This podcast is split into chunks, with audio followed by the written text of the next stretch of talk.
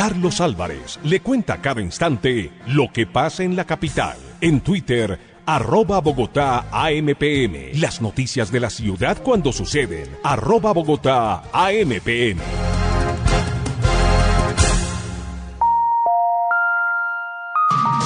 Ahora son las 12 del día 20 minutos. Como es habitual los martes, tenemos invitado o invitada en vivo aquí en el programa, en Radio Red RCN, en Bogotá MPM. Y hoy me place presentarles a la doctora María Claudia López. Ella es secretaria de Cultura del distrito y su visita la recibimos de manera muy especial porque con ella viene un trabajo que pretendo que ojalá sea exitoso comunicativamente hablando y es el que podamos dejar en el imaginario de cada uno de ustedes que está allí, al otro lado del radio, la urgencia de seguir cambiando actitudes, posturas que nos siguen identificando lastimosamente como una sociedad aún supremamente machista.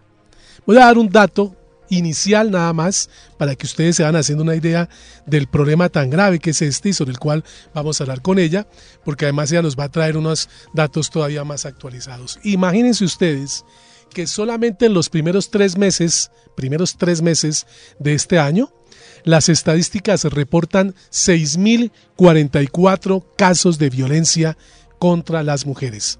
Es este y otros hechos los que han hecho que la administración distrital, no de ahora, sino de tiempo atrás, pues haya logrado estructurar toda una campaña que busque ponernos frente a esa realidad y mirar cómo se puede transformar. Y se llama Bogotá Espacio Libre de Machismo. Doctora María Claudia, un gusto tenerla aquí con nosotros en Bogotá MPM, en Radio Redes RCN, y gracias por venir. Gracias Carlos y muy buenas tardes eh, a todos los oyentes. Efectivamente, esta es una campaña muy, yo diría demasiado importante para la ciudad. Eh, tenemos primero que desnaturalizar muchos comportamientos machistas.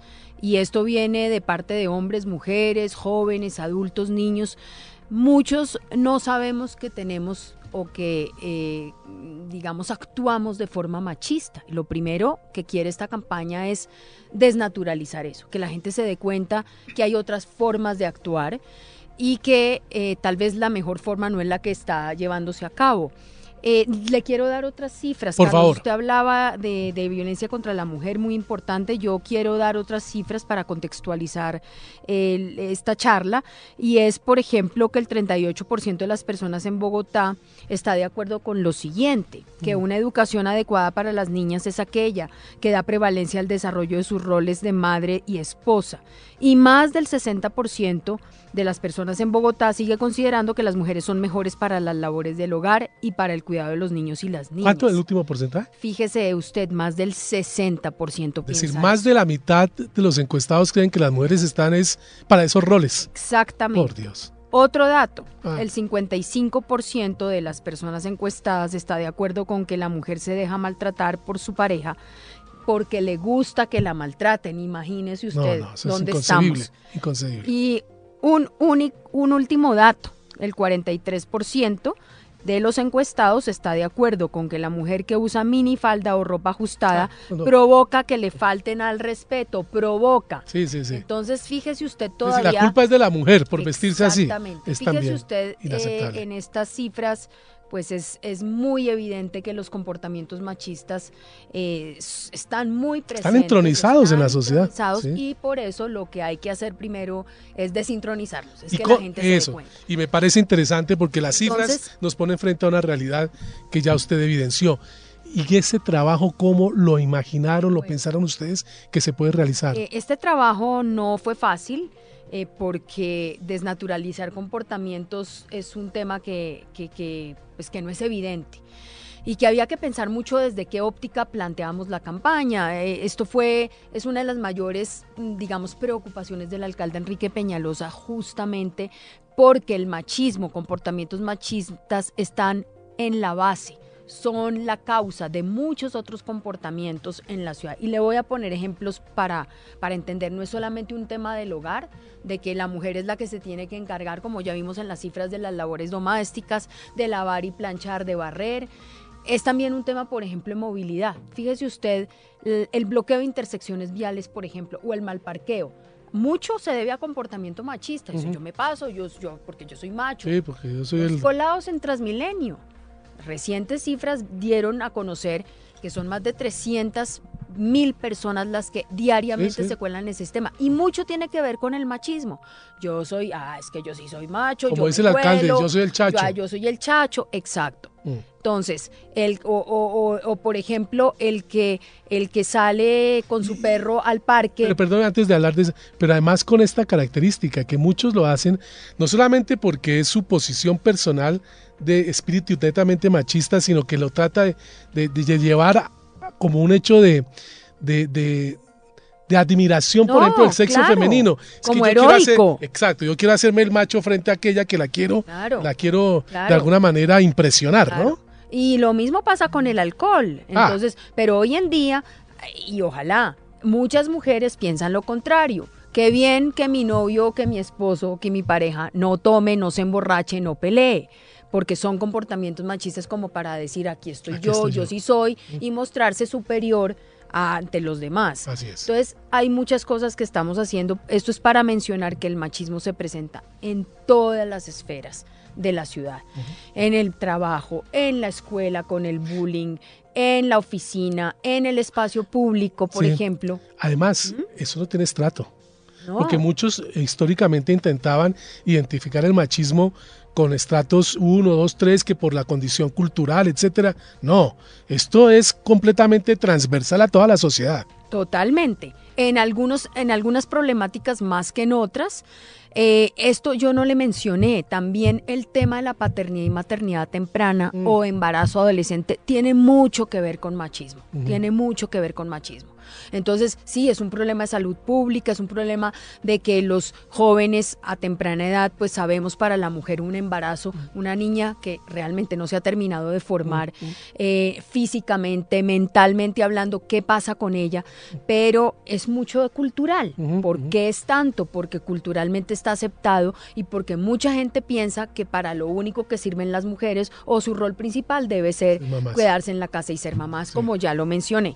Entonces esto tiene varias, componentes de esa estrategia, pero el mensaje, el mensaje inicial es... Em, no vamos a hacer una campaña punitiva, coercitiva de castigo, sino al contrario, una campaña o una estrategia en donde, en donde las personas se den cuenta que no tener comportamientos machistas genera más oportunidades, genera mayor convivencia, genera respeto, genera más tiempo libre. Por ejemplo, si hay dos personas en la casa y los dos ayudan, mm. el hombre se pone los guantes, lava, la mujer barre, por ejemplo, les queda tiempo para, lo, para hacer otras cosas en pareja.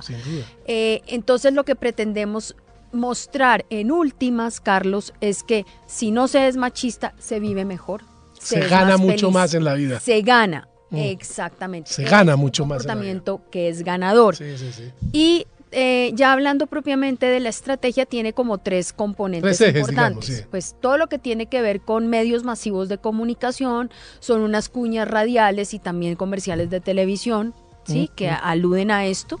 Eh, tenemos otra parte que es estrategia en calle. Hemos, porque la, el contacto directo y cara a cara con la ciudadanía es muy importante. Son unas carpas con unos ejercicios de pedagogía social que hemos instalado en varios parques metropolitanos y mm. que seguiremos haciendo. O sea, las personas llegan a esas, esas carpas y, ¿qué ocurre? ¿Y qué ocurre? Entonces, por ejemplo, eh, hay un ejercicio por nombrar. Son lúdicos, digamos un poco. Sí, lúdicos y pedagógicos que dice, usted no sabe quién soy yo.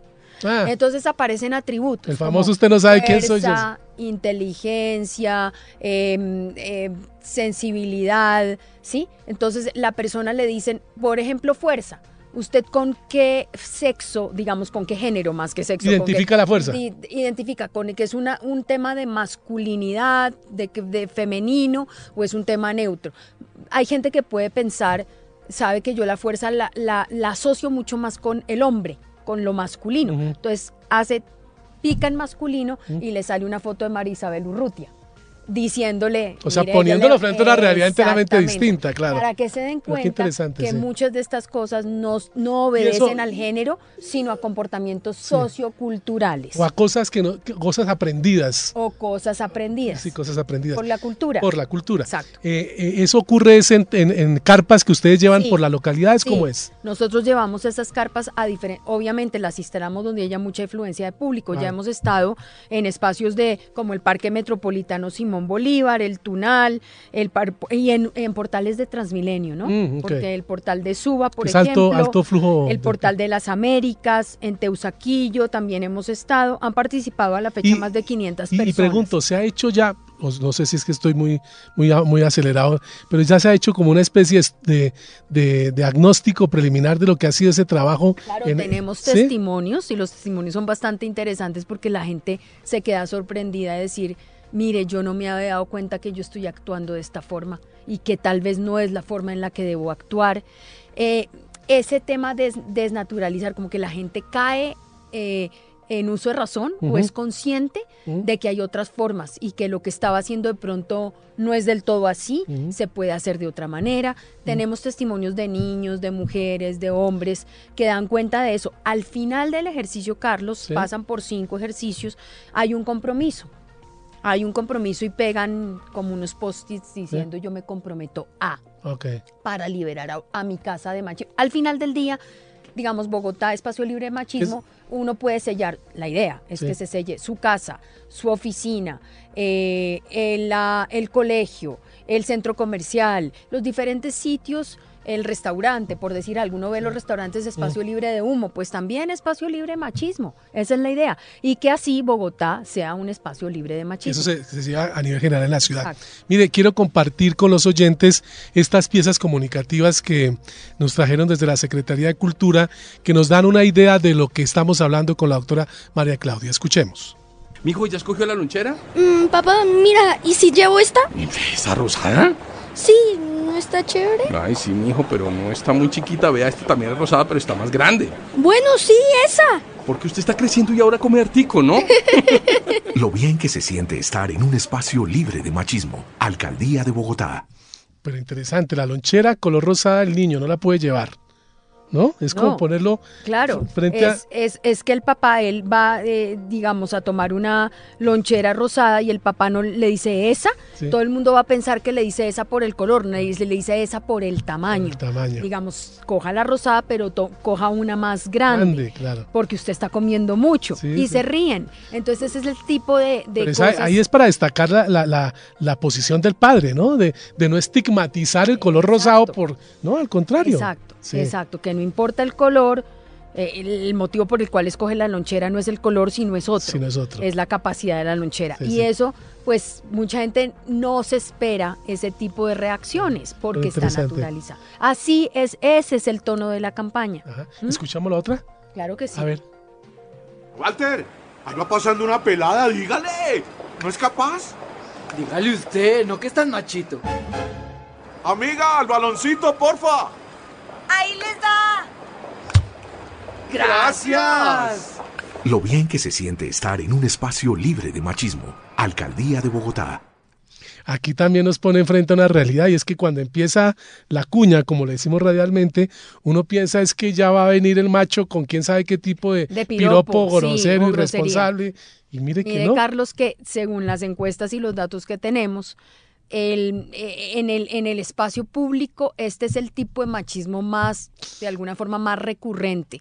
Y es eh, cuando hay obras, las personas que trabajan en esa obra, qué pasa con las mujeres que mm. pasan al frente. Pero eso me pone frente a otra eh, realidad, que incluso a uno le dicen las, las mujeres con las que habla de estos temas, dice, es que cuando está solo, no, pero cuando están en grupo se vuelven todavía más machitos, entre comillas, ¿no? Están los, el obrero puede estar solo y pasa la muchacha y muy difícilmente le dirá algo. De pronto sí, pero están en grupos, cinco, seis o siete y se sienten los supermachos y abusan y hacen unas cosas que son inexplicables en cuanto a expresiones contra la mujer, ¿no?